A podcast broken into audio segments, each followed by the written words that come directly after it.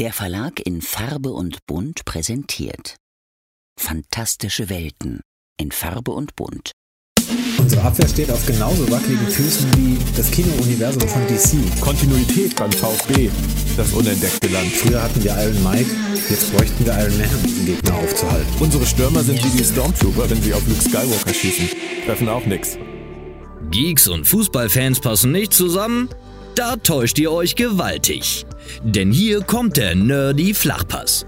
Henning Mützlitz und Björn Sülter. Journalisten, Geeks und Fußballfans, die ihren Vereinen rettungslos verfallen sind. Henning ist Redakteur und Autor von Fantastikromanen, Eintracht-Fan seit der Kindheit und Zeuge Jeboas. Björn ist Medienjournalist, Verleger, Übersetzer und Buchautor, längst nicht nur in unendlichen Weiten unterwegs und seit Jahrzehnten beinharter Anhänger des VfB Stuttgart. Gemeinsam bilden sie nicht nur die Chefredaktion des bekannten Fachmagazins Geek, sondern auch das Duo des Nerdy Flachpass. Vom Main zum Neckar. Fans, Freunde, Geeks. SGE und VfB. Zwei Teams, zwei Typen, ein Podcast. Und hier sind sie. Henning Mützlitz und Björn Sülter. Moin moin zu Ausgabe 8 vom Nerdy Flachpass. Hallo Henning. Hi Björn. Heute nehmen wir, es ist fast ein kleines Insidergeheimnis für unsere Hörer, mal ausnahmsweise abends auf. Äh, was hättest du denn sonst heute Abend gemacht, Henning, wenn wir jetzt nicht aufnehmen würden? Oder was machst du sonst so den Abend über? Ja, total ungewöhnlich. Ich beschäftige mich abends natürlich mit ganz, ganz vielen nerdigen Dingen. Nicht nur mit, nicht nur mit Fernsehen gucken, das aber auch. Da gucke ich im Moment sehr, sehr gerne. Mit leichter Verspätung zwar, aber dennoch ähm, mit nicht weniger Lust äh, die dritte Staffel von The Orville. Oh. Und habe dazu just vor kurzem gerade auch noch eine Sendung aufgenommen, wo wir uns über Orville, Star Trek und Star Wars unterhalten haben. Und äh, ich weiß ein bisschen aus der Vergangenheit, unter anderem hast du dich, glaube ich, in der Geek auch schon dazu geäußert oder darüber geschrieben, dass du The Orville ja auch nicht ganz abgeneigt bist. Und ähm, will da jetzt gar nicht tiefer einsteigen. Viele von euch kennen The Orville vielleicht. Das ist von Seth MacFarlane eine Sendung, die 2017 gestartet ist und in guter Tradition von Star Trek The Next Generation steht. Das Ganze ist aber nicht im Star Trek-Universum angesiedelt, sondern in einem eigenen. Es könnte fast ein äh, gleichartiges Spiegeluniversum sein, wo es die Planetare Union gibt als Pendant zur Föderation, Raumschiffe rumfliegen, eine sehr, sehr ensemblebasierte, episodenhafte Serie mit vielen guten, äh, teilweise tiefgehenden moralischen Themen, Themen, das, was Star Trek alles stark gemacht hat und was tatsächlich diesen Utopiegedanken, den Star Trek ja äh, jahrzehntelang eigentlich sehr, sehr vorbildlich vor sich hergetragen hat, auch ähm, ja in die 20er Jahre jetzt getragen hat. Und da wollte ich dich mal fragen, Björn, wie gut tut es dir oder tut es dir gut im Gegensatz zu New Track, vielleicht Strange New Worlds mal ausgenommen, die Orville zu sehen und alleine das, äh, die Brücke beleuchtet ist. Wie angenehm ist das für dich? Also, dass, dass du jetzt ausgerechnet auch noch mit der, mit der Frage der Beleuchtung der Brücke um die Ecke kommst, nachdem ich das die letzten Wochen wirklich zum Ausrasten gebracht hat, wenn ich das gelesen habe, weil ich das überhaupt nicht so sehe und überhaupt kein Problem damit habe, dass das so funzelig ist bei Picard. Ähm, hätte ich nicht gedacht, Henning, aber du kommst damit um die Ecke. Nein, äh, die, die Brücke sieht toll aus bei Orville, aber ich habe ich hab ein problematische, eine problematische Beziehung zu Orville entwickelt, muss ich dir gestehen. Mhm. Also ich habe damals für Serienjunkies, als die Serie startete, angefangen, die Rezis auf wöchentlicher Basis zu schreiben und war, glaube ich, äh, zum, zum, zur, zur fehlenden Begeisterung vieler Trekkies jemand, der gesagt hat, das ist toll. Ich mochte Orville von Anfang an. Ich fand zwar, der Humor war gerade in, in den ersten Folgen oder in der ersten Halbstaffel oft drüber, die Schraube war halt äh, bei einer Skala bis 10 halt auf mindestens 12 gedreht von Seth MacFarlane. Aber ich mochte die Serie trotzdem von Anfang an, weil ich immer fand, sie hat das, das Herz am rechten Fleck und sie ist eine wunderbare Star Trek, gar nicht mal Parodie, sondern irgendwie so ein, so ein Liebesbrief an Star Trek mit Humor. Und dafür habe ich Orville wirklich lieben gelernt. In der ersten Staffel, in der zweiten Staffel. Und ähm, habe mich wahnsinnig auf die dritte gefreut Ich muss dir allerdings gestehen, ich habe die dritte noch nicht mal zu Ende geguckt, weil ich diese Serie nicht mehr wiedererkenne. Weil für mich Orville in der dritten Staffel zwar eine sehr gute Star Trek-Serie geworden ist, was schön ist, was erfreulich ist, aber dafür, und das ist auch wieder nur meine ganz, ganz subjektive Meinung, dafür hat The Orville The Orville verraten und vergessen. Und das finde ich wahnsinnig schade. Also ich erkenne die Figuren noch. Es sind die gleichen Schauspieler, es sind die gleichen, die gleichen Charaktere, die da rumlaufen. Ich erkenne das Setting noch. Aber das, was für mich The Orville ausgemacht und stark gemacht hat und einzigartig gemacht hat, das haben sie mit den Witzen zusammen beerdigt und ähm, das ist für mich eine riesen Enttäuschung. Ja, also ich kann den Gedanken nachvollziehen, ähm, würde es bis trotzdem ein bisschen anders sehen. Also mir macht die dritte Staffel sehr viel Spaß. Mir ist auch natürlich aufgefallen, dass ähm, die Witze, vor allen Dingen die Plattenjokes, nahezu nicht mehr vorhanden sind und teilweise denkt man sich, okay, es werden jetzt nur noch ernste, tiefgehende Fragestellungen behandelt und das teilweise in ein bisschen zu epischer Länge. Ich fand zum Beispiel diese klassische diese klassische Episode, die wir kennen von früher äh, mit diesen 46 Minuten, fand ich sehr, sehr angenehm, weil man gezeigt hat, dass man auch heutzutage noch sehr, sehr viel unterbringen kann, ohne bräsig zu sein. Und das ganze Konzept, das Next Generation und die Folgeserien ja in den 90er Jahren erfolgreich betrieben haben, auch gut im äh, 21. Jahrhundert fahren kann. Jetzt sind die Folgen ähm, über eine, deutlich über eine Stunde lang, teilweise annähernd Spielfilmlänge, das finde ich ein bisschen schwierig, aber insgesamt finde ich es tatsächlich sehr, sehr nett zu gucken und es hinterlässt mich tatsächlich bei den meisten Folgen bis jetzt, ich habe die dritte Staffel jetzt auch noch nicht ganz durch, ich glaube, habe sieben von zehn Folgen geschaut, ähm, hinterlässt mich tatsächlich nachdenklich und das schafft Star Trek nicht mehr so häufig, dass ich, dass mir die Themen nachgehen und dass ich, äh, ja, dass die mich bewegen und ich mich auch im Nachhinein noch beschäftigen und das hat Star Trek früher besser geschafft. Versteh mich richtig, Henning. Ähm, The Orville Staffel 3 ist toll. Und ich sehe all das Gute, was da drin ist. Es ist, wie, wie ich gesagt habe, es ist eine ganz, ganz tolle, wunderbare Star Trek Serie. Wäre es gewesen, wenn es eine Star Trek Serie wäre. Und es ist vielleicht auch im Vergleich zu anderen Dingen, die wir jetzt von Star Trek bekommen haben, auf jeden Fall die bessere Star Trek Serie oder eher die Star Trek Serie, die wir uns gewünscht hätten.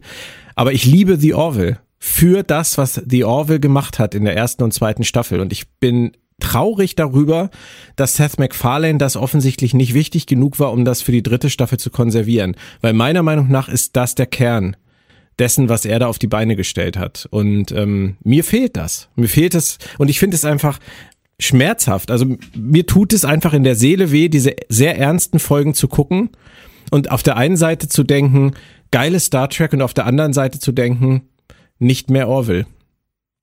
Also es ist, es ist ein ganz komischer Zwiespalt. Ich werde die Staffel bestimmt irgendwann zu Ende gucken und werde meinen Frieden damit machen. Und ich hoffe natürlich auch für alle, ähm, die es noch mehr mögen jetzt in der dritten Staffel als ich, dass es weitergeht. Aber ich bedauere einfach, dass Seth MacFarlane offensichtlich immer nur vorhatte, eine eigene Star Trek-Serie zu machen, dafür den Kniff gewählt hat, es vorher erstmal als äh, Parodie, als Persiflage, als Gag-Feuerwerk zu verkaufen, damit es keine, keine Probleme mit Paramount gibt. Und das dann jetzt, wo er konnte, es so runterzuschrauben, so drastisch, oder beziehungsweise auf Null zu drehen, gefühlt. Das finde ich einfach wahnsinnig, wahnsinnig ernüchternd irgendwie, weil das, das nimmt die Einzigartigkeit dieser Serie im Nachhinein äh, mir auch irgendwie weg, weil es mir irgendwie zeigt, dass es gar nicht das ist, was er machen wollte. Finde ich finde es bedauerlich, weil für mich hat es von Anfang an super funktioniert. Ja, also wie gesagt, ich kann den Gedanken verstehen, würde es aber nicht ganz so krass sehen und glaube, dass da, ich weiß nicht, ob das Kalkül war oder ob das damit zusammenhängt, dass er mit einem höheren Budget, was man ja in der dritten Staffel auch deutlich sieht und hört, vielleicht gewisse Vorgaben hat, nicht mehr jeden Plattenjoke mitzunehmen und ähm, ja, also ich, ich glaube, es ist wahrscheinlich ein bisschen komplexer. Ich würde ihm da jetzt nicht Kalküle unterstellen. Ähm, aber ich kann es nachvollziehen, aber mich trifft es jetzt nicht so hart. Ich genieße es aktuell sehr tatsächlich. Und das kommt bei Serien heutzutage, also ich genieße Picard auch, haben wir uns schon drüber unterhalten, aber das kommt bei mir bei Serien nicht mehr so oft vor, dass es mir wirklich Spaß macht und ich mich da auch irgendwie heimisch und familiär fühle. Und gerade weil es so eine Ensemble-Serie ist, finde ich, kommt dieses familiäre, ähm, was, man, was wir ja früher bei den Star Trek Crews auch sehr geschätzt haben, sehr schön rüber. Und das finde ja. ich. Du, alles gut. Es, ist, es wirkt für mich halt nur einfach nicht mehr aus einem Guss. Also wenn ich irgendwann über die Serie The Orville reden oder schreiben würde, ähm, finde ich, könnte man die Identität dieser Serie gar nicht mehr so richtig fassen, nach dem Umschwung, den er da jetzt gemacht hat. Aber äh, das ist letztendlich ja auch alles, alles nicht relevant. Und wir haben diese Probleme ja auch immer wieder, wenn irgendwie Serien ähm, neu aufgelegt werden, rebootet werden oder ähm, überhaupt sich verändern müssen aus irgendwelchen Gründen. Das gibt's ja immer wieder. Ich habe jetzt gerade die Woche mir Gedanken gemacht über über die X-Files. Da gab's ja die Ankündigung, dass das weitergehen soll in irgendeiner Form. Es ist ja überhaupt noch nicht bekannt wie. Da habe ich mich auch gefragt, ist das eine Serie, die man wirklich fortsetzen kann, die man rebooten kann, bei der man, wie Chris Carter ähm, in dem Interview sagte, den Verschwörungsaspekt rausnehmen würde, weil heutzutage Verschwörungstheoretiker so negativ belegt sind, dass das in den X-Files ab 2025 dann keinen Platz mehr hätte. Ist das dann noch die X-Files, wenn da keine zwei Agenten im Keller mehr ähm, irgendwelchen Verschwörungen auf der Spur sind? Da muss man dann schon sehr cleveren neuen Dreh finden, um das zu erhalten, was die X-Files ausgemacht hat. Und ansonsten würde mir sich mir wieder die Frage stellen, warum nennt man es dann nicht gleich ganz anders, wenn man der Serie das nimmt, was sie im Kern definiert? Verstehst du, was ich meine? Ja, verstehe ich absolut. Ich denke, es geht tatsächlich bei dem Namen, bei der Übernahme um Marketing, diesen Titel mitzunehmen unter vielleicht einem neuen Konzept ins Streaming-Zeitalter mit einer ganz neuen Generation an Zuseherinnen, die dann zwar den Namen kennen oder das Gehype um den Namen mitnehmen, aber nicht unbedingt die alte Serie gucken würden, weil sie nicht mehr ihren Sehgewohnheiten entspricht und weil sie aufgrund ihres Lebensalters den Bezug nicht dazu haben. Hm, ja, ja. Und das ist, also sieht man ja auch bei den Star Trek Reboots, wenn ich jetzt äh, beim aktuellen, ohne irgendwas zu spoilern, aber bei PK aktuelle Themen mir da angucke, die hatten wir ja dann teilweise auch schon ähm, in Deep Space Nine zum Beispiel, ohne dass ich da jetzt mehr sage. Und äh, ja, aber ist jetzt die Frage, guckt sich jetzt heute ein 18-Jähriger, der sich für Star Trek interessiert, Deep Space Nine nochmal an? Irgendwann vielleicht? Solange die das nicht in HD remastern, bestimmt nicht. Genau, und das, das wieso nicht, da warte ich ja auch noch drauf. Ja. Genau. Aber das, ja, das sind etwa diese, diese Veränderungen, die dem Zeitgeist entsprechen, der inneren Verfasstheit äh, dieser Franchises oder den, den Anforderungen der Zielgruppen oder der Produktionsfirmen dahinter. Und du hast gerade äh, was zur, zur Veränderung des Charakters gesagt und man erkennt den, ja, den inneren Kern der, dessen, was diese Serien also Orwell dann zum Beispiel in der ersten Staffel, X-Files früher ausgemacht hat, nicht wieder. Das ist ja bei Fußballteams nicht so viel anders. Ah, das war so schön gerade. Ah, Fußball. Das heißt, wir sind tatsächlich da angekommen, wo Nerdy endet und Flachpass beginnt. Ja. Wir müssen, es bleibt uns nichts übrig. Henning, es ist ja jetzt zum Glück, ich lass mich sagen, aus, aus tiefstem Herzen, zum Glück schon fast zwei Wochen her, der 25. Spieltag. Das heißt, äh, die Niederlage von Stuttgart äh, gegen Wolfsburg und die Niederlage von Frankfurt gegen Union ähm, sind zwei Wochen her. Wir konnten uns abregen und ich glaube, wenn wir früher aufgenommen hätten, also wenn wir an, direkt an dem Montag, Dienstag nach dem Wochenende aufgenommen hätten, hätten wir uns beide wahrscheinlich jetzt extremst echauffiert.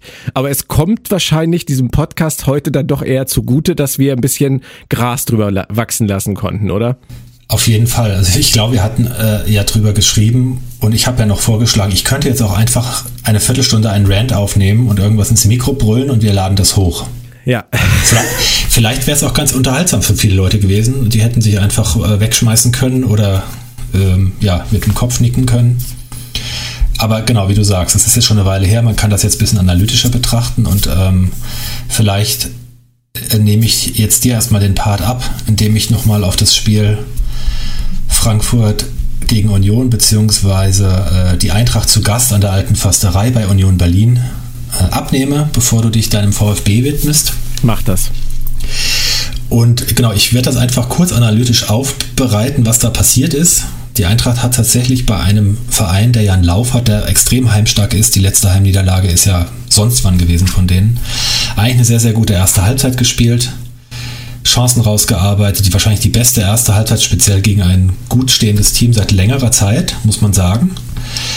Und hätte eigentlich in der ersten Halbzeit den Sack schon fast zumachen können, vielleicht müssen. Aber, und da sind wir wieder bei dieser inneren Verfasstheit, man erkennt den Charakter der SG aus der Hinrunde nicht wirklich wieder, die Chancen werden eben nicht verwertet.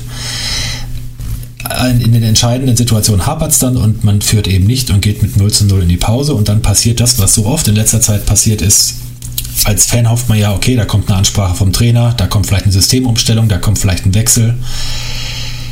Nicht wirklich ist was davon passiert, außer dass es mal wieder den Einbruch gab, dass Union das gemacht hat, was Union kann. Gallig sein, draufgehen, kämpfen, dicht machen, eklig sein, das Publikum hinter sich haben, den Schneid abkaufen. Dasselbe haben wir beim Spiel Eintracht gegen Stuttgart ja auch diskutiert. In zeitlich ein bisschen andere Abfolge, aber es war eine etwas ähnliche Dramaturgie. Dazu kommt ein unterirdisches Abwehrverhalten, wo, wo einem langsam die Worte fehlen. Der Herr Tuta mit einer, glaube ich, Innenverteidiger-Zweikampfquote von um die 30 Prozent. Wenn, also, wenn du ihn Herr Tuta nennst, dann weiß ich, was die Stunde geschlagen hat. Ja, und da kommen dann Leute von Union Berlin aufs Feld, die früher bei Sandhausen gespielt haben.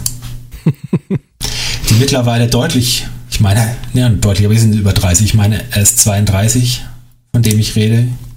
Kevin Behrens.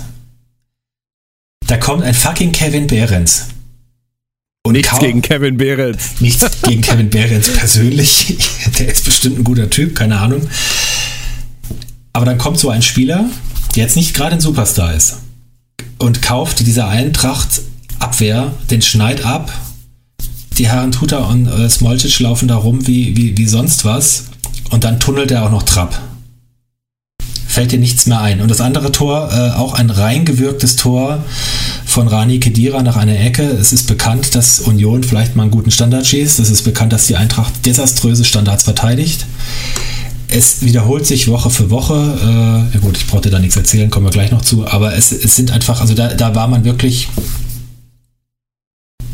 äh, das, ja, man war wirklich eigentlich kurz vorm Ausrasten.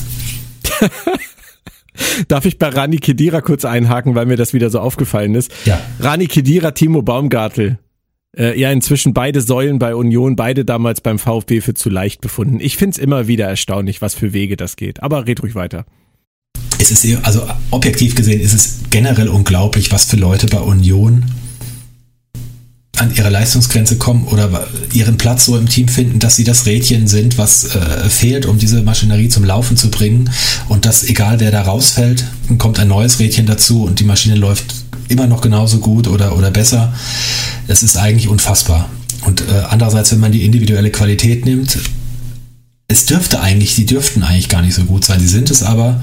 Und dann passiert, was passieren muss. Wenn du dann deine Chancen nicht machst, dann frisst dich Union irgendwann auf, spielt diesen typischen Union-Zerstörungsfußball, bietet nahezu nichts an, nutzt aber das Unvermögen des Gegners, in dem Fall der Eintracht, aus und gewinnt das Ding 2 zu 0. Dann letztlich, am Ende, nach dem 2-0 war das Ding gelaufen, aber ähm, ungefährdet. Und wo ich gerade gesagt habe, äh, ich hätte ausrasten können, wie viele andere Leute auch. Ausgerastet ist dann der Trainer nach dem Spiel. Erstaunlich, erstaunlich. Vielleicht, ja, vielleicht war es mal an der Zeit weil der hat sich das jetzt auch Wochen angeguckt, der ist ja sehr beherrscht, normalerweise stellt sich sehr oft vor die Mannschaft, aber irgendwann ist halt auch mal Schluss. Also, Fandst du es gut? Es ist die, die Wortwahl war im Affekt vielleicht ein bisschen unglücklich, indem er der gesamten Abwehr die Qualität abgesprochen hat und er meinte, Qualität lässt sich nicht trainieren. Bisschen schwierig. Ähm, das hat er intern wohl mittlerweile nochmal erklärt und sich äh, alle einzeln nochmal irgendwie ja, äh, zum Gespräch äh, gebeten, um, um, um halt nochmal zu erläutern, was, wo seine Kritik ansetzt, was das Problem war und so weiter. Und äh, ja, du, du, findest natürlich nach dem, nach dem Spiel vielleicht nicht hundertprozentig die richtigen, richtigen Worte und denkst am Tag drüber nach und denkst, ja gut, da habe ich den einen oder anderen Satz vielleicht auch ein bisschen zu hart gesagt oder falsch formuliert. Aber prinzipiell fand ich es mal richtig. Ja, ich auch, aber der Satz, äh, Qualität kann man nicht trainieren, den, den finde ich halt sehr abwegig. Weil das würde bedeuten, dass ein Trainer einen Spieler nicht besser machen kann. Und ähm, er meint natürlich die Grundqualität oder das Grundtalent, aber ich finde das sehr schwer, das, äh, das in so einem in so einem Statement zu trennen. Also wenn man wenn man sowas raushaut, Qualität lässt sich nicht trainieren, sagt mir das eigentlich in dem Moment ähm, als Trainer bin ich nicht in der Lage, meine Spieler zu verbessern. Und das ist ein unglücklich, ein maximal unglückliches Statement. Ja, oder er spricht ihnen per se die Qualität ab, ein Bundesligaspiel erfolgreich zu bestreiten, was sie ja, ja schon erfolgreich getan haben. Ja, ja, das ist, äh, er war, er war echauffiert. So wie wir normalerweise immer echauffiert sind. Er hat's mal rausgelassen. Ich hätte ihm das gar nicht zugetraut. Ich fand's, fand's auch mal gut. Vielleicht ist es ein reinigendes Gewitter. Ja, es ist einfach, es kann nicht immer nur nett sein und die Leute in Schutz nehmen. Es muss halt auch mal, vor allem, sie haben in der ersten Halbzeit gezeigt, wie es funktioniert und brechen wieder zusammen und sind, machen hanebüchene Klöpse. Das ist fast jedes Spiel, egal ob meistens bei Standards, jetzt auch in, in diesen Pressing- oder Gegenpressing-Situationen. Und da schwingt natürlich auch ein bisschen mit und das ist, ist ja auch so eine offene Wunde bei ihm und auch bei vielen, dass zum Beispiel der Abgang von Martin Hinteregger eben nicht kompensiert wurde. Der Ongoene, der gekauft wurde von, von oder aus, ja, der wurde gekauft von äh, Salzburg, wurde nach Salzburg nach einer Verletzung wieder zurückverliehen. Die Optionen in der Innenverteidigung sind einfach sehr dünn. Und der Hinteregger war ein Leader und, und war äh, qualitätsmäßig auch einer der besten Verteidiger. Jetzt kann man unabhängig davon, was man von ihm als Person halten mag, ist es, er ist einfach nicht ersetzt worden. Und ein, ein Smolcic ist halt noch nicht so weit, junger kroatischer Spieler, der sich jetzt gerade mal so halbwegs an die Liga gewöhnt hat, jetzt übrigens schwer verletzt hat, die restliche Saison ausfällt. Wird die, ähm, wird die Abwehr noch dünner. Hasebe ist nicht mehr in Topform wie, wie einst äh, wird es wahrscheinlich auch äh, auf das Level nicht mehr ganz schaffen mit 40 Jahren irgendwann. Ja, also da äh, schwang, glaube ich, eine Menge Frust mit, die nicht nur äh, sich an diesem Spiel jetzt entzündet hat tabellarisch, äh, ich habe das die letzten Wochen immer schon mal wieder ein wenig geungt, äh, wird es langsam ein bisschen kribbelig. Also wir haben jetzt nur noch neun Spieltage. Es sind jetzt fünf Punkte auf Leipzig, sechs auf Freiburg, acht auf Union von Bayern und Dortmund mit 12, 13 vor, will ich gar nicht mehr reden. Ähm, aber auch dein, dein immer mal wieder gerne anvisierter vierter Platz ist inzwischen schwieriger. Und von hinten drücken mittlerweile Wolfsburg, Leverkusen und Mainz, die alle in Schlagdistanz zu Frankfurt sind. Also wenn aufwachen in dieser Saison noch, dann jetzt. Ja. Ja, also den schönen Vorsprung, ja, den ganzen Kredit, den man sich in der Hinrunde erarbeitet hat, hat man jetzt verspielt, aber komplett. Und das war klar, dass Wolfsburg und Leverkusen irgendwann auch mal ihre Qualität abrufen, speziell Leverkusen. Ja. Ja, aber was sollen wir sagen? Äh, letztlich steht man tabellarisch für diese bislang verkorkste Rückrunde ja noch recht gut da, das muss man ja auch noch sagen. Also noch sind alle Optionen da und der, der äh, Bock, der berühmte Bock muss natürlich jetzt mal umgestoßen werden, drei Euro ins Phasenschwein.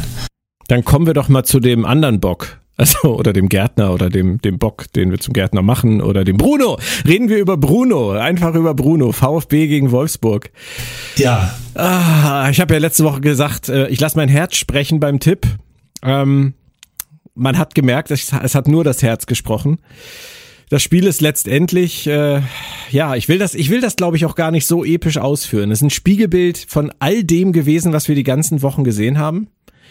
Es ist jetzt wieder so gewesen, dass gegen einen vermeintlich schwächeren Gegner, nachdem gegen Bayern und Frankfurt die Leistungen ja doch durchaus gestimmt haben, wieder wie gegen auch Schalke oder Bremen die Leistung nicht gestimmt hat. Die Haltung nicht gestimmt hat, der Einsatz nicht gestimmt hat nichts abgerufen wurde. Natürlich von der Aufstellung, wenn wir da beginnen, ähm, Bruno natürlich auch weiter seinen Stiefel gemacht hat, den wir erwartet haben mit Waldemar Anton als Rechtsverteidiger.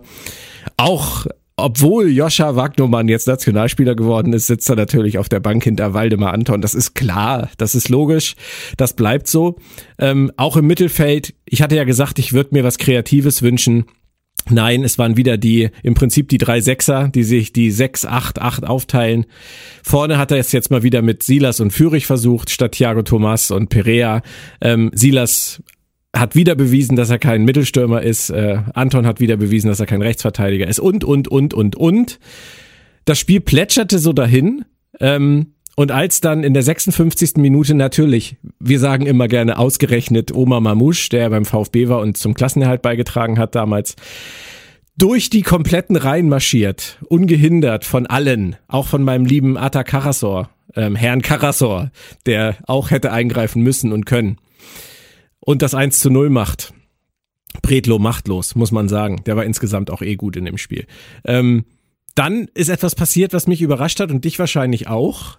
Denn ich hätte gedacht, Bruno wartet jetzt mindestens noch bis zur 75. Minute, bis er irgendwie reagiert. Aber Das nein. wäre, ja, wäre der Klassiker gewesen. Genau, aber nein, es waren sechs Minuten hat er gebraucht, bis zur 62. Minute und dann kam Koulibaly für Gil Diaz, Thiago Thomas für Fürich, Mio für Karasor und Wagnermann für Anton. Also ich war wirklich baff, wirklich baff und ich find's im Nachhinein, ich weiß gar nicht, ob ich es lustig oder tragisch finde, dass es nichts gebracht hat.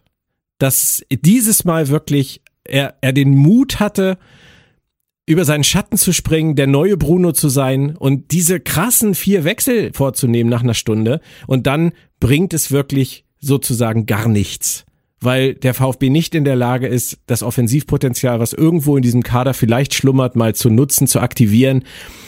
Man hatte eigentlich nie wirklich das Gefühl, dass das noch funktionieren könnte. Sie waren das ganze Spiel eigentlich nur stabil, aber du hast das die letzten Wochen auch schon mehrfach angedeutet, stabil wird halt nicht zu Siegen führen. Und das hat man jetzt wieder gesehen. Wolfsburg hat eine minimalistische Leistung gereicht, um bei uns drei Punkte zu entführen. Und ähm, sag ruhig, wenn du, wenn du Ja. einhaken möchtest. Man muss sich ja fragen, vor, vor diesen ganzen Leistungen, diesen ganzen letzten Wochen, gewinnt der VfB überhaupt mal irgendwann nochmal ein Spiel? Also wirklich ernst gemeint, gar nicht mal hämisch. Gegen, gegen wen soll man jetzt noch gewinnen? Mit solchen Leistungen. Unter Ja. diesem Trainer. Ja. Ja, das ist eine echt gute Frage. Also der, der Vertikalpass äh, hat das so schön in Frage gestellt oder beziehungsweise für sich ausgewertet, dass Bruno im Prinzip dieses Team mit seiner Taktik und, und seinen Vorgaben kaputt trainiert hat. Ähm, man, man könnte den Eindruck gewinnen. Ich finde vom Wolfsburg-Spiel, wenn du dir das einmal kurz von mir erzählen lässt, ähm, sehr interessant. Wir haben einen Ballbesitz gesehen von knapp 60 zu 40 Prozent bei Stuttgart.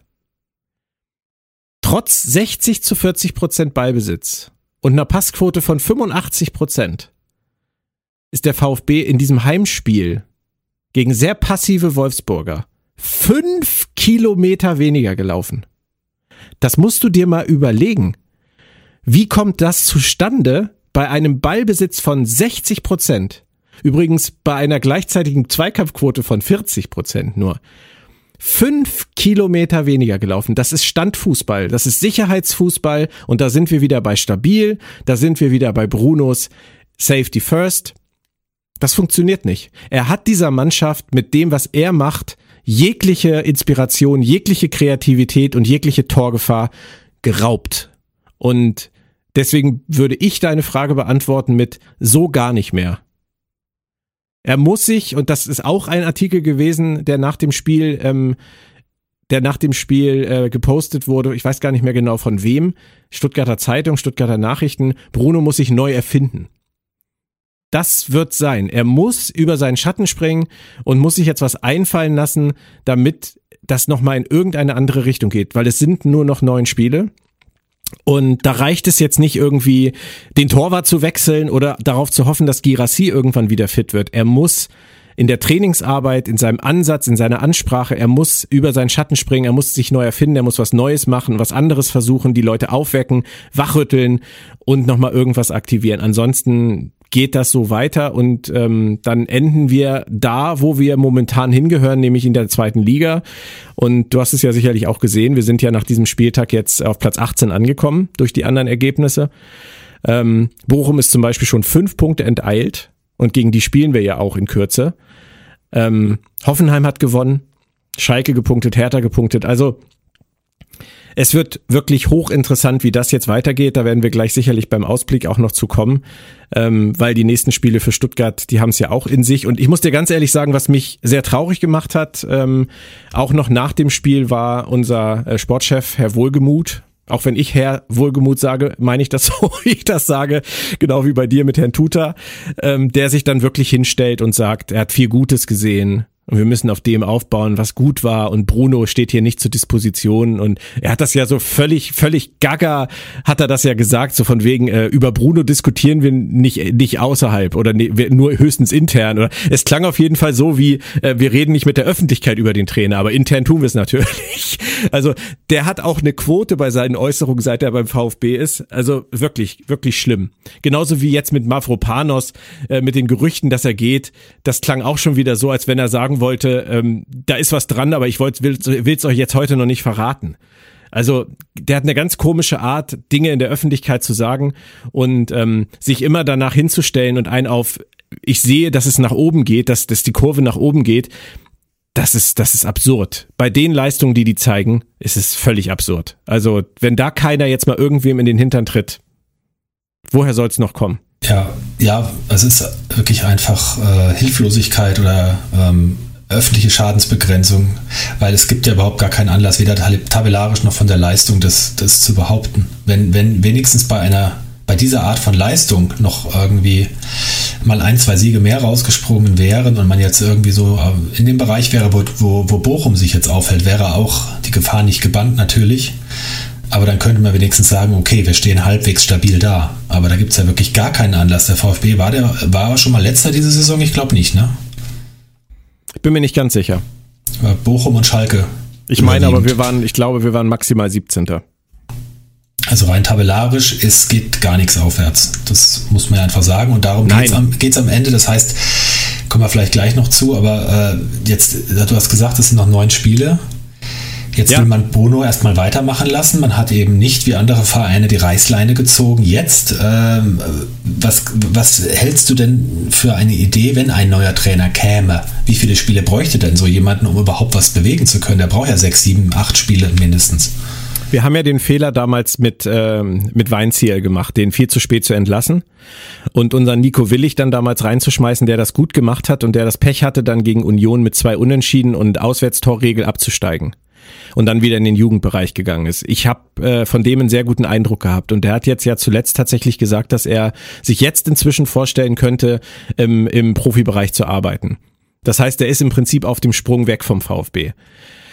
Das wäre jemand, den ich nochmal versuchen würde zu installieren, aber nicht wieder vier Spiel Spieltage vor Schluss. Und ähm, da müsstest du ihm jetzt wirklich die Zeit langsam geben. Also wenn wir die ganze englische Woche mit Bruno noch durchziehen, und danach zu dem Ergebnis kommen sollten, dass es Zeit ist für einen Trainerwechsel, dann sind es nur noch sieben Spiele. Und wahrscheinlich letzter Platz. Also es ist schon, das ist schon ein Himmelfahrtskommando. Egal wen sie dann holen. Aber da sie nichts anderes machen werden, brauchen wir uns darüber nicht groß zu unterhalten. Ähm, ich habe Brunos, äh, Brunos äh, Interviews verfolgt jetzt in den letzten Tagen und ich kann da wirklich nur den Kopf drüber schütteln. Also von, dass er jetzt in, in der Spieltagspressekonferenz mit wir müssen den Fight annehmen, wieder ein weiteren, ein weiteres Kreuz mir beim Brunos Bullshit-Bingo ähm, beschert hat. Das ist die eine Sache. Das Einzige, was er seit seinem Dienstantritt, glaube ich, noch nicht gesagt hat, ist, wir müssen ihn zeigen, wo der Frosch die Locken hat. Aber ich glaube, ansonsten hat er inzwischen alles auf meinem Bullshit-Bingo wiedergebracht, was ich von damals noch kannte. Das ist das eine. Dann sitzt er da in der, in der PK und dann fragt ihn jemand nach dem Spielsystem. Und dann sagt er, ja, was glauben Sie denn? Glauben Sie, es liegt am Spielsystem? Ja, Bruno, es liegt am Spielsystem. Was ist das für eine Frage? Also, was für ein Ego kann man haben? Der kommt, hat keinen Erfolg, holt einen Sieg, spielt unattraktiven Fußball bis zum geht nicht mehr, setzt die Leute positionsfremd ein bis zum geht nicht mehr, bis zum bis zum Exzess und fragt, glauben Sie, es liegt am Spielsystem? Und keiner von den versammelten Journalisten hat die Eier in der Hose zu sagen, ja, Herr Labadia, das glaube ich. Weißt, das regt mich auf. Du wirst ja, es merken. Äh, ähm zu Recht, ja. ich, ich muss zwar schmunzeln, äh, aber ich, äh, wenn ich in deiner Position wäre, ich äh, würde täglich den Kopf vor die Wand schlagen wahrscheinlich. Ja. So, und dann kommt heute noch ein Interview mit ihm raus, wo er sagt, das ist nicht das Leben, was ich mir vorstelle. Und da kann ich auch nur sagen, die Tür ist da drüben. Da bist du schon mal durchgegangen. Das kannst du auch noch mal tun. Man kann es auch von selber tun, wenn man nicht merkt, wenn man merkt, dass man nichts bewegen kann. Aber er merkt es ja nicht, weil es liegt ja nicht am Spielsystem. Also, wenn der, ich sag dir das, wenn der das noch schafft diese Saison, ich weiß nicht, was ich fresse, kein Besen. Ich glaube, das ist doch zu viel. Aber ähm, wenn der das noch schafft, da ich, da werde ich an meinen eigenen Worten ersticken im Nachhinein. Aber ich glaub's nicht. Ich glaub es leider nicht. Für den VfB ist es eine Katastrophe, aber ich befürchte, ich habe recht und es geht mit ihm runter. Oder wenn sie ihn zu spät entlassen auch. Ja, weil wie du sagst, vier Spiele, ich weiß es ja selber aus der Relegation, 16, da hatte Nico Kovac, glaube ich, sieben, ich, wenn ich es richtig in Erinnerung habe, sieben Spiele. Und wenn der neue Trainer kommt, es dauert ein, zwei Spiele, um überhaupt irgendwas zu bewegen. Das heißt, die ersten ein, ein zwei Spiele werden im Zweifelsfall genauso grottig wie, wie, wie, das, was vorher da war. Und dann hast du noch vier oder fünf Spiele und da musst du eine Siegesserie hinlegen, um die entsprechenden Punkte zu holen.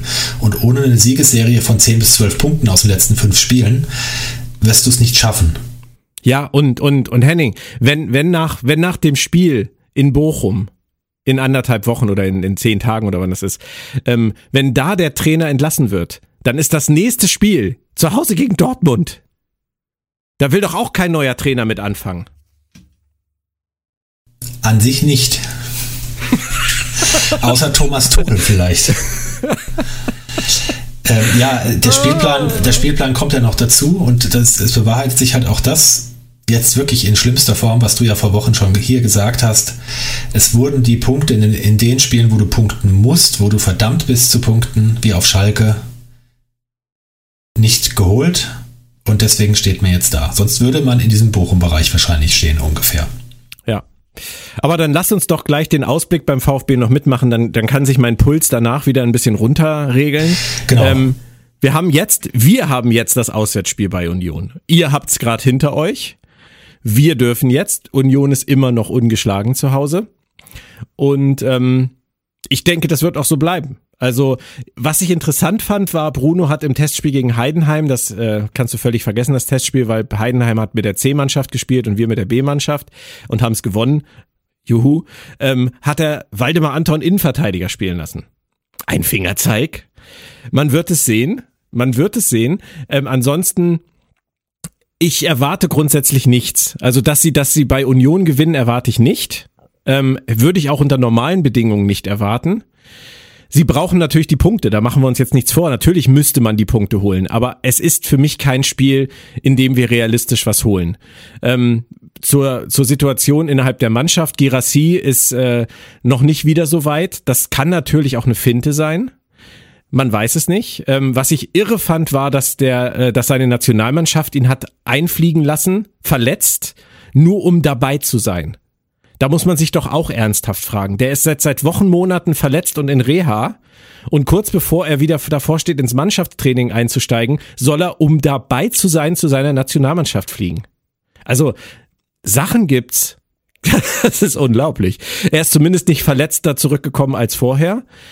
Ähm, und Silas ist allerdings angeschlagen zurückgekommen. Das heißt also, unser Ersatzmittelstürmer, der keiner ist, könnte auch noch ausfallen. Aber es macht ja auch nichts, weil es spielt ja auch keine Rolle. Solange sie so spielen, ist es auch egal, ob vorne Pfeiffer spielt, Silas Perea, meinetwegen Waldemar Anton. Aber es, es, es, spielt, es spielt keine Rolle. Und von daher werde ich mir das einfach am Samstag ganz entspannt angucken und hoffe einfach als Minimalkriterium auf Haltung. Und ähm, wenn es dann ein Unentschieden wird, ist es ein gewonnener Punkt. Wenn es ein Sieg wird, ist es natürlich eine Riesenüberraschung. Wenn es eine Niederlage wird, ähm, bleiben wir 18. und es wird alles nur noch schwieriger. Und dann fahren wir am Mittwoch, wir werden dann ja wahrscheinlich am Donnerstag das nächste Mal sprechen, Henning, ähm, fahren wir am Mittwoch noch im Pokal nach Nürnberg. Äh, seit Hacking da übernommen hat, zwei Heimsiege zu null. Auswärts einmal Remis, eine Niederlage. Ähm, das ist auch kein Spiel, was dankbar ist für uns gerade in Nürnberg nicht. Obwohl Nürnberg jetzt natürlich das Heimspiel gegen Darmstadt hat vorher, auf das sich sehr viel konzentriert. Ich bin gespannt, weil die müssen ja in der Liga hauptsächlich punkten, also die müssen ihren Fokus auf die Liga legen, wie wir eigentlich auch. Ähm, ich halte das für ein sehr offenes Spiel. Könnte mir vorstellen, wir verlieren in Berlin, gewinnen in Nürnberg, vielleicht nach Verlängerung oder so, verlieren dann in Bochum. So, das wäre die Woche, die ich, äh, die ich mir sehr realistisch so ausmalen könnte. Die würde nur leider niemandem helfen, weil wenn wir im Halbfinale des DFB-Pokals als 18. dann antreten und schon fast abgestiegen sind, da habe ich auch keine Freude dran.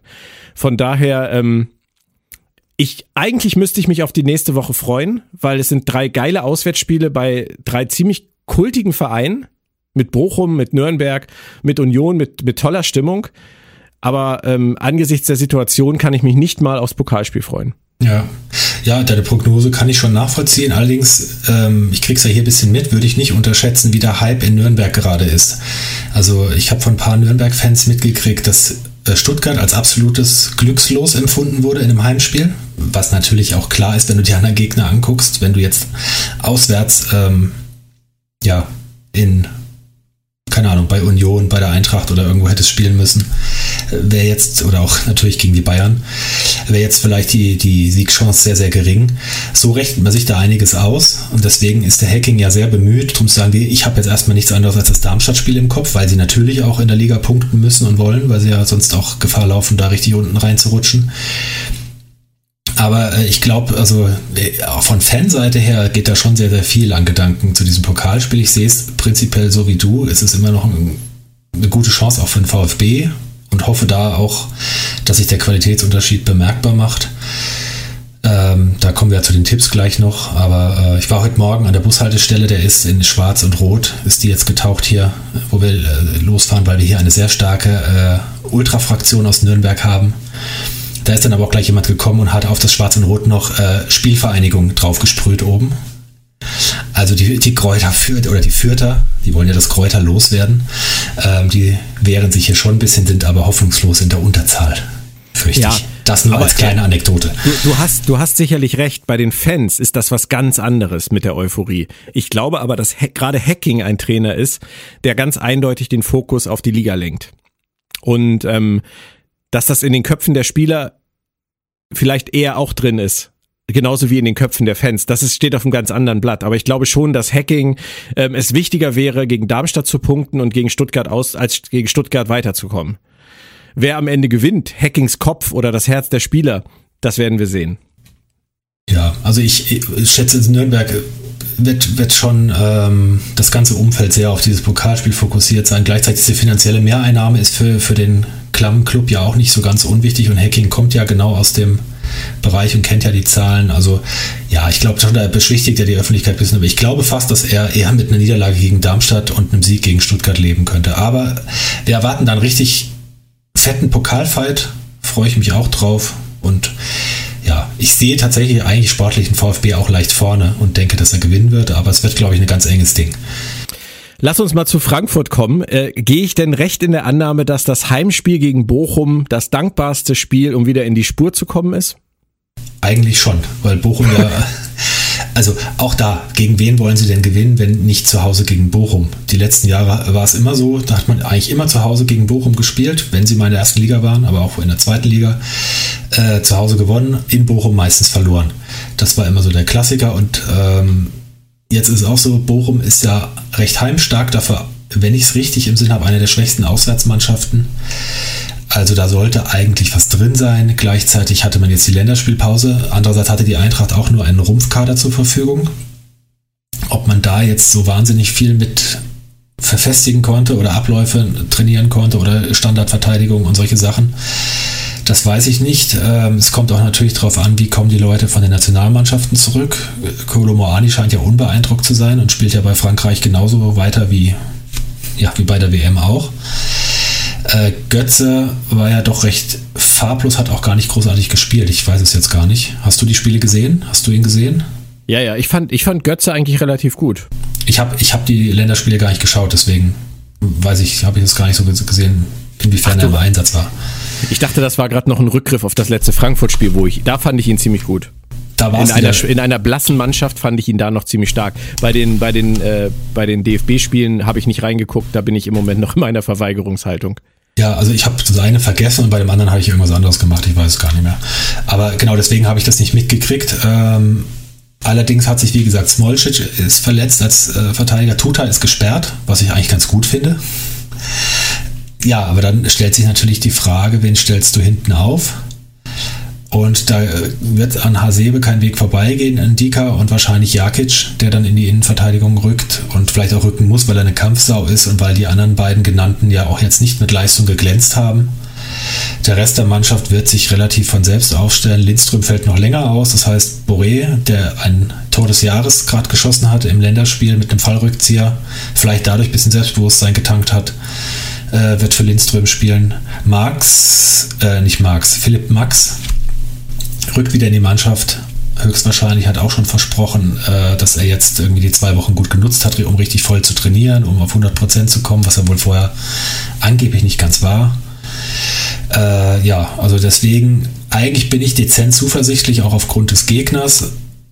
Und es ist vielleicht, sind auch so ein paar Optionen noch da. Äh, Ibimbe ist wieder da, angeblich aber noch nicht einsatzbereit, der uns auch sehr fehlt.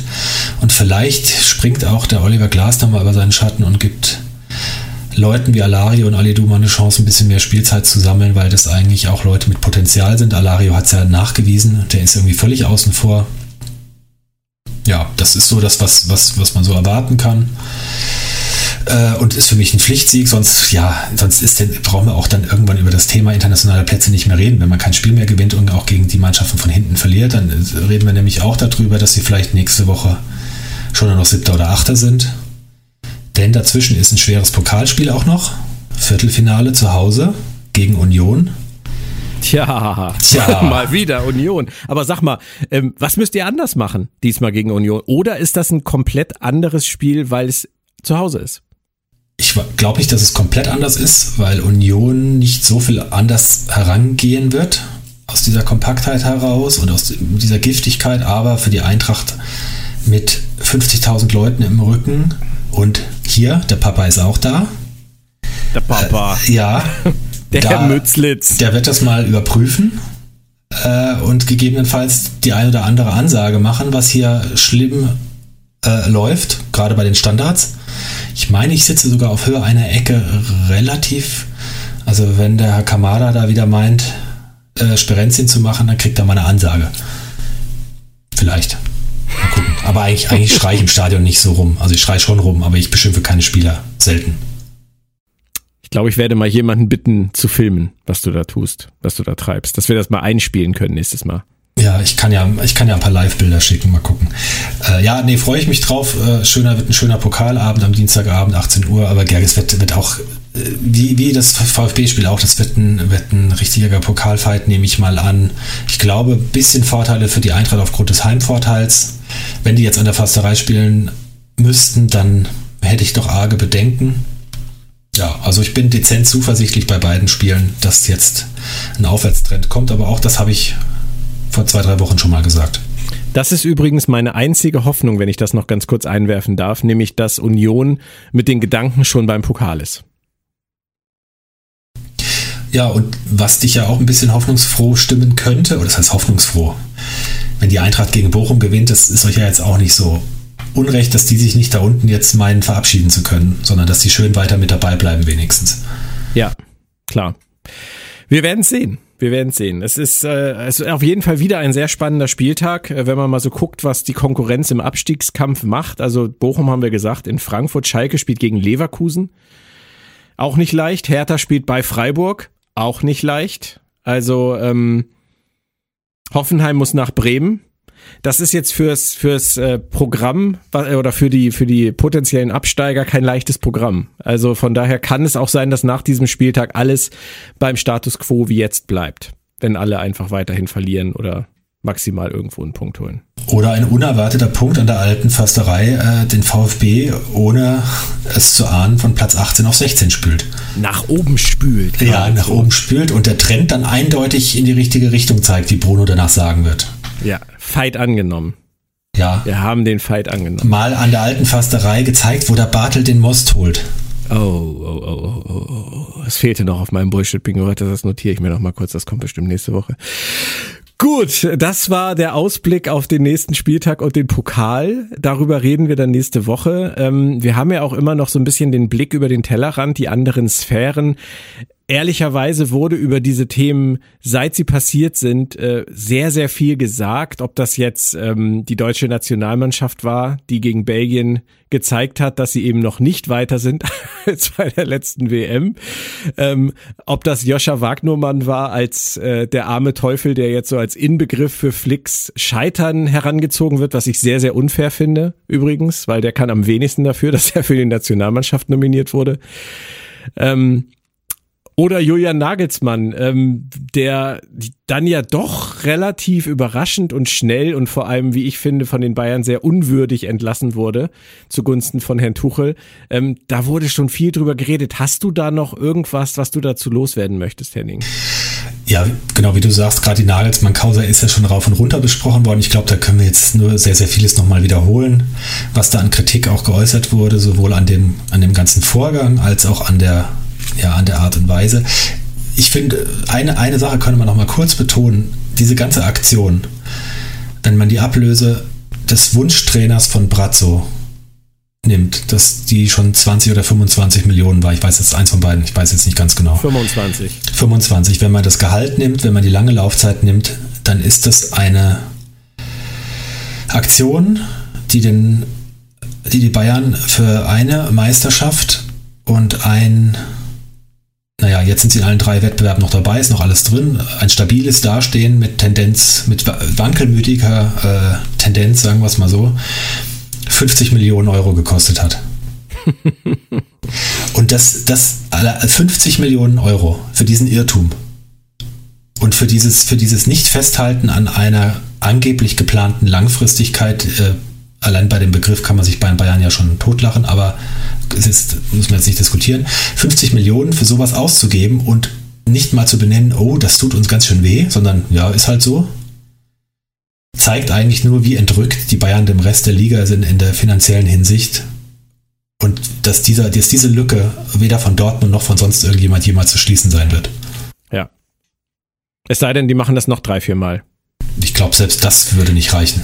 Nein, ich, ich finde das auch, ich finde das auch ganz schlimm. Also ich meine, wir brauchen da nicht, nicht mehr groß drüber reden, wie schlecht das abgelaufen ist. Es wurde ja oft thematisiert, ähm, dass, dass das an die Presse gegangen ist, bevor sie Julian Nagelsmann informieren konnten. Also was für ein Hohn, was für eine Posse, die sich da abgespielt hat. Ich habe das dann an dem Tag, wo die Pressekonferenz sein sollte, habe ich das dann natürlich auch verfolgt, habe mir die PK dann mit Kahn und Brazzo und Tuchel auch angeguckt ich war vorher kein Fan von, von Hassan Salihamidzic, weder als Spieler noch in seiner Funktion. Überhaupt nicht. Danach weiß ich jetzt auch wirklich endgültig warum. Weil ich das grauenvoll fand, was er da gemacht hat. Olli Kahn war ja noch, war, war ja noch relativ reflektiert, ruhig, hat äh, seine Gedanken geordnet dargebracht, aber was, was Brazzo da gemacht hat, also auch mit dieser, mit dieser Anekdote da zu sagen, habe ihn angerufen, oder ist er rangegangen, habe ich gesagt, ey, wenn du keinen Bock hast, leg auf, ey. Auf einmal ist er da in so einem, in so einem Buddy-Modus, weißt du, wo du echt so denkst, du, ey, Alter, weißt du, was hier abgegangen ist? Das ist dein Wunschtrainer, den du hier entlassen hast. Und du erzählst von diesem Telefonat mit Tuche so, als wären wir jetzt auf einmal hier auf irgendwie auf so einer Büttenrede. Das ist doch, das ist doch traurig. Das ist doch kein, kein Repräsentant des besten, wichtigsten, größten deutschen Bundesliga-Vereins. Nein, ja. überhaupt nicht. Also ganz, ganz schlimm. Ähm, leider haben die Journalisten es ja auch nicht gemerkt, dass er immer wieder das Gleiche gesagt hat. Sie haben ihn dann ja immer wieder das Gleiche gefragt und er hat immer wieder die gleiche Antwort darauf gegeben. Es ist irgendwie ein Binnenverhältnis mit der Mannschaft nicht mehr gestimmt hat, was ich nicht glaube. Was ja auch erwiesenermaßen zumindest nicht äh, zum Großteil stimmt, wie ja äh, Goretzka und Kimmich dann gesagt haben. Also ich dann, weiß nicht, ja. was die da geritten hat, Henning. Ich weiß es wirklich nicht, weil langfristiges Projekt. Dann diese, haben die, ich glaube, die haben acht Siege in der Champions League. In acht Spielen. Sie sind im Pokal noch drin. Und sie sind in der Liga einen Punkt hinter Dortmund. Und er ist ein langfristiges Projekt. Und sie sind letztes Jahr Meister geworden. Also, was ist da los? Das, das kannst du doch an der Stelle. Kann, ist schon jemals ein Trainer mit, mit so einer Statistik an so einem Punkt in der Saison entlassen worden? Irgendwo in Europa? Vielleicht irgendwo in, in Afrika vielleicht oder in, in Amerika vielleicht, Südamerika. Aber doch, doch nicht in Europa in irgendeiner Spitzenliga. Das ich, ist doch, das ist ich doch glaube, er ist, am, er ist am dritten Platz der Trainer mit dem höchsten Punkteschnitt, äh, die entlassen wurden. Hat, stand, glaube ich, im Kicker. Ja, aber ich meine halt auch in dieser Saison. Auch in dieser Saison. Also wenn du, wenn du das zusammenrechnest, die Bayern haben 15-7-3 in der Liga plus Champions League plus Pokal, dann sind wir irgendwie bei, bei 26 Siegen, 7 Unentschieden und 3 Niederlagen. Und einem Torverhältnis von plus 70 oder so. Das ist doch kein Punkt in der Saison, wenn du noch drei Titel holen kannst, wo du deinen Trainer entlässt. Vor allem, auch wenn die sich immer hinstellen und sagen, wir haben einen der besten Kader in Europa. Die Bayern haben vor der Saison Robert Lewandowski verloren. Das kann man nicht so leicht kompensieren. Und Choupo-Moteng ist kein Lewandowski. Lewandowski hat in Spielen, in denen nichts ging bei Bayern, über Jahre, ich habe es leidvoll erlebt beim VfB, immer und immer wieder, hat Lewandowski irgendwann trotzdem ein Tor gemacht. Das fehlt. Und das jetzt in dieser Saison nach Lewandowski, es funktioniert, obwohl die ganzen Nationalspieler so, so schwächeln, auch vor allem in der Nationalmannschaft, und wir gesehen haben, dass die ihre Leistung da gar nicht mehr bringen, dass Nagelsmann so wenig ihn mag, so wenig ich ihn mag, es trotzdem geschafft hat, sie in dieser Saison an den Punkt zu bringen, mit 26 Siegen, 7 Unentschieden und drei Niederlagen noch alle drei Titel im Visier zu haben ich, ich weiß, ich, ich komme da nicht hinter. Und ähm, ich grüße jetzt mal ganz kurz Mike Hillenbrand, unseren lieben Freund, äh, der ja auch schöne Star Trek Sachbücher geschrieben hat und äh, in der Szene sehr bekannt ist, der riesengroßer Bayern-Fan ist. Und ähm, der musste mir tatsächlich ausnahmsweise auch mal recht geben, was das für eine, für eine dilettantische Posse ist. Ich glaube, der konnte das auch wirklich nicht fassen. Aber es ist doch schön, dass der FC Hollywood mal wieder da ist. Ja, lang vergessen. Ich, ich wünsche mir eigentlich weitere solche Sachen, weil äh, die können, die, wie gesagt, der Abstand ist so groß, die haben so eine Statistik, die haben so viele Spieler, trotz allem noch, die äh, Weltklasse sind. Da kann eigentlich nicht, da muss, da muss noch viel mehr passieren. Da, das soll ruhig so weitergehen. Die können sich nur selbst demontieren, weil in der Bundesliga auf Sicht sie keiner besiegen wird und man muss es auch als FC Bayern München doch eigentlich mal aushalten. Es ist doch kein Gesetz in einem sportlichen Wettbewerb, der ja eh schon völlig ausgehebelt ist, dass die Bayern jetzt 20 Mal am Stück Meister werden und nicht nur 10 Mal und dass dazwischen einmal Dortmund vielleicht auch mal Meister werden könnte oder ein anderer Verein. Das scheint aber nicht mehr akzeptiert zu werden. Es äh, ist jetzt ab, es muss ab sofort das Gesetz sein, Bayern wird immer Meister. Punkt. Und wenn das nicht passiert, dann schmeißen wir alle raus, egal was es kostet, weil wir können es uns ja leisten, scheißegal, wir kriegen genug Geld durch die Champions League. Ja.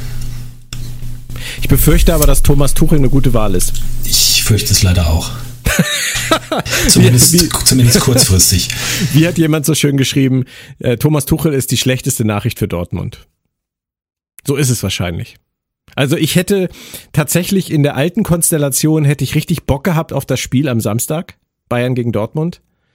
Ähm, in der Konstellation jetzt äh, habe ich immer noch Bock auf das Spiel, weil ich glaube, es wird ziemlich interessant werden. Aber ich denke, dass Bayern mit Tuchel das deutlich gewinnen wird. Leider. Das wird wieder so ein Spiel, da schaltest du ein, du hast vorher, es ist 18.30 Topspiel, du hast vielleicht vorher noch was gegessen, hast du irgendwas gemacht, äh, schaltest ein um kurz vor sieben, denkst dir, ach, jetzt lege ich, setze ich mich schön hin, guck dieses Spitzenspiel und dann steht es 3 zu 0 für die Bayern schon. Genau. So, so, aber, sowas wird wieder kommen. Aber da ich ja nach dem 15.30 Uhr Spiel ähm, bis 18.30 Uhr schon total betrunken sein werde, ist es dann auch egal. Dann kann ich mich von dem Bayern-Sieg gegen Dortmund einfach berieseln lassen. Und noch, ein, noch eine Flasche aufmachen. Noch eine Flasche Riesling hinterher. Das werde ich, das werde ich verfolgen. Ich würde das sehr begrüßen, wenn du das mal machen würdest. Ja, dann, und dann nehmen wir was auf. Ah, gut. Kommen wir zu äh, ein bisschen Statistik. Nerdy Flachpass Tippspiel, würde ich sagen, ist jetzt noch dran. Es ist die beste Nachricht des Tages für mich, weil ähm, ich habe festgestellt, ich habe tatsächlich ein bisschen aufgeholt. Stuttgart gegen Wolfsburg. Ich habe mein Herz sprechen lassen. Ich habe es gesagt. Ich habe 3 zu 1 getippt. Du hast dein Hirn sprechen lassen und hast 2 zu 1 getippt. Endergebnis ist bekannt, 0 zu 1, keine Punkte. Union gegen Frankfurt hast du 2-2 gesagt. Auch da hast du wahrscheinlich ein bisschen dein Herz sprechen lassen oder die Hoffnung. Und ich habe dir, ich habe da nochmal reingehört, letztes Mal sehr ausführlich erklärt, warum ich nicht glaube, dass Frankfurt äh, in, bei Union gewinnt oder einen Punkt holt. Und ich habe recht gehabt. Wahnsinn.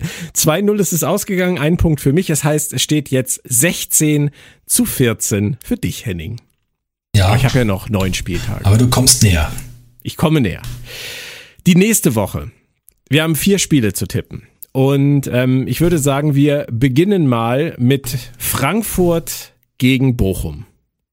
Dein Schuss. Ja, wie gesagt, Pflichtsieg, aber sie werden sich trotzdem wieder ein dämliches Tor nach einer Ecke fangen, vermutlich, also 3 zu 1. Okay, ich gehe etwas höher ran. Ich glaube, ein bisschen Frust wird äh, von der Seele geschossen, 4 zu 1. Dann nehmen wir mal ähm, das Ligaspiel erstmal vom VfB. Union gegen den VfB. Ich fürchte, da ist für den VfB an der alten Försterei auch nichts zu holen. Das wird auch ein bemühtes Spiel und Union macht dann wieder irgendwie zwei Gurkentore und gewinnt 2 zu 0. Ja, ich glaube aber, dass der VfB dann auseinanderfällt. Nein, ich hoffe, dass der VfB dann auseinanderfällt, weil das die einzige Chance ist, Bruno nach dem Spiel loszuwerden. Dann können wir Sonntag aufnehmen, parallel zur Entlassungs-PK. Und können den Riesling zusammen trinken. Weil das wäre meiner Meinung nach die einzig sinnvolle Konstellation, nach der Niederlage bei Union zu sagen, der neue Trainer kriegt jetzt als erstes das Pokalspiel in Nürnberg.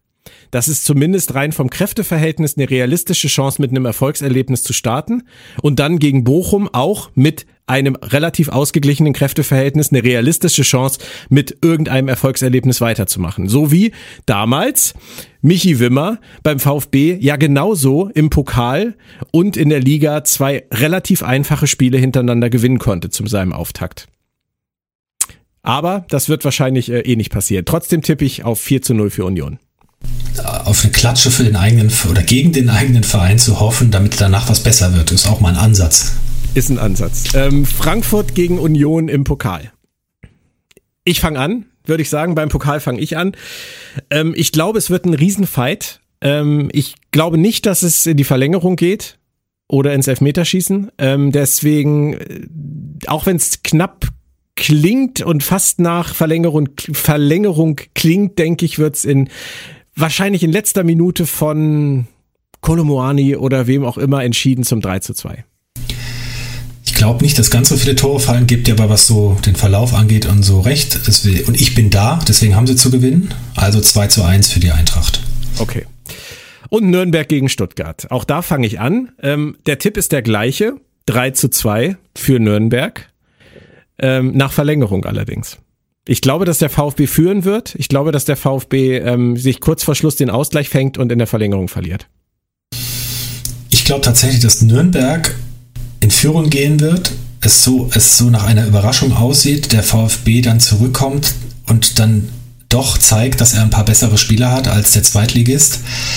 Es dann mit einem 2-2 in die Verlängerung geht und dort der VfB aufgrund der Physis die Bruno ihnen eingeimpft hat. Die Physis. die, ja, Physis. die Physis. Der VfB kommt jetzt über die Physis. Das und ist die nächste PK. über die Physis kommt. Der, genau. Und er zieht das Ding mit 3 zu 2 in der Verlängerung für den VfB. Gott, ich kann nicht mehr.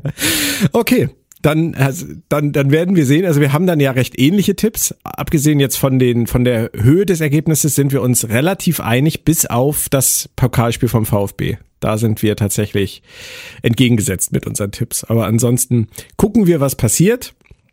Und kommen wir zu unserer letzten Kategorie des Nerdy Flachpass, nämlich unserem Zitat der Woche.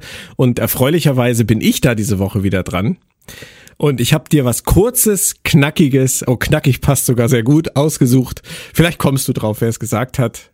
Zitat lautet, ich habe gespielt wie eine Bratwurst. Freddy Bobic.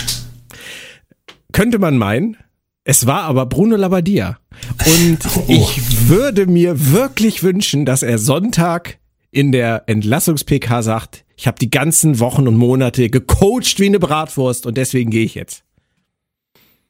Denn Selbsterkenntnis ist der erste Weg zur Besserung für sein Leben. Er hat ja gesagt, es ist nicht das Leben, was er sich vorstellt. und für uns als Verein, damit wir noch eine Chance haben, in dieser Saison irgendwo über den Strich zu kommen.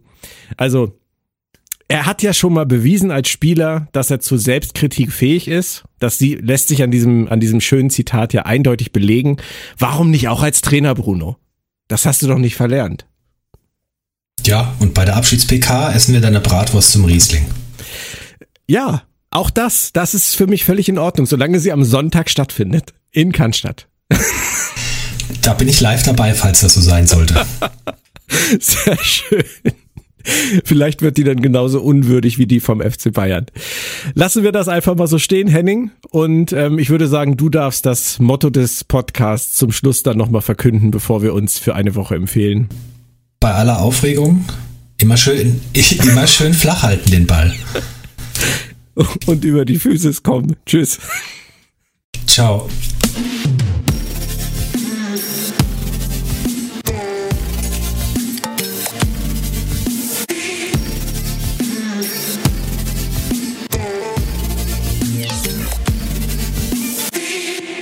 Der Verlag in Farbe und Bunt präsentiert Fantastische Welten in Farbe und Bunt.